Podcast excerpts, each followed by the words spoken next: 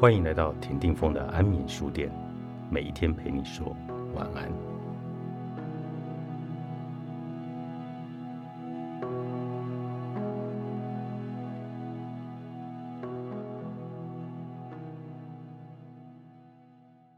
你会宽恕伤害你的人吗？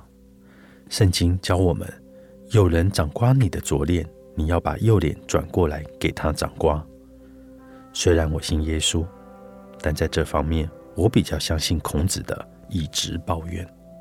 以直报怨，意思就是用公正的态度来对待你的仇人。我反对报复，因为不值得。你在计划如何伤害他人的同时，你自己也死了很多的脑细胞。而且伤害他人是不对的。他伤害你，你只要和他断绝来往，忘记他整个人就是了。我也反对憎恨仇人。因为这样会令自己痛苦。不过，对你的敌人好，对你好的人，你对他好；对于你坏的人，你也对他好。这样是对有恩于你的人是不公平的。以德报怨吗？你以为讨厌你的人会变成喜欢你吗？你以为可以感动到他吗？对伤害你的人好，真的非常笨。一个人讨厌你，你怎样对他好，他都不会欣赏。只有不讨厌你的人才会感激你的好。以前当班级导师，有个女同学很不喜欢我，她写了一句句子骂我，说不会念好我那一科国文。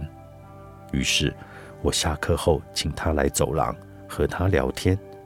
我听其他同学说，她父母常常在吵架，她很不开心，也想过割腕自杀。我想开导一下她。并查看她的手腕有没有伤痕。对话中，他只是在聆听，并没有什么反应。完毕后，他一回教室，竟然仰天哈哈大笑起来。那一刻，我受到极大的伤害。某些情况下，你可以宽恕，例如一个朋友曾经对你很差，但他长大了，他知道自己错，他向你道歉。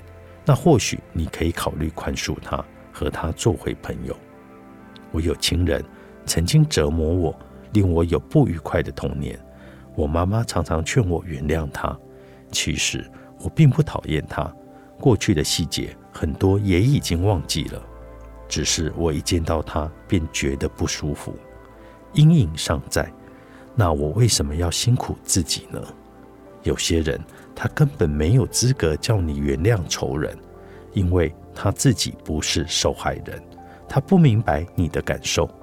最荒谬的是，就是受害者的家属原谅凶手，死者才有资格原谅凶手啊！不用对仇人特别好，但也不用对他太坏。作为教徒，多为对你好以及没有对你不好的人祈祷吧。坏日子总有个期限。作者麦解芳，大都会文化出版。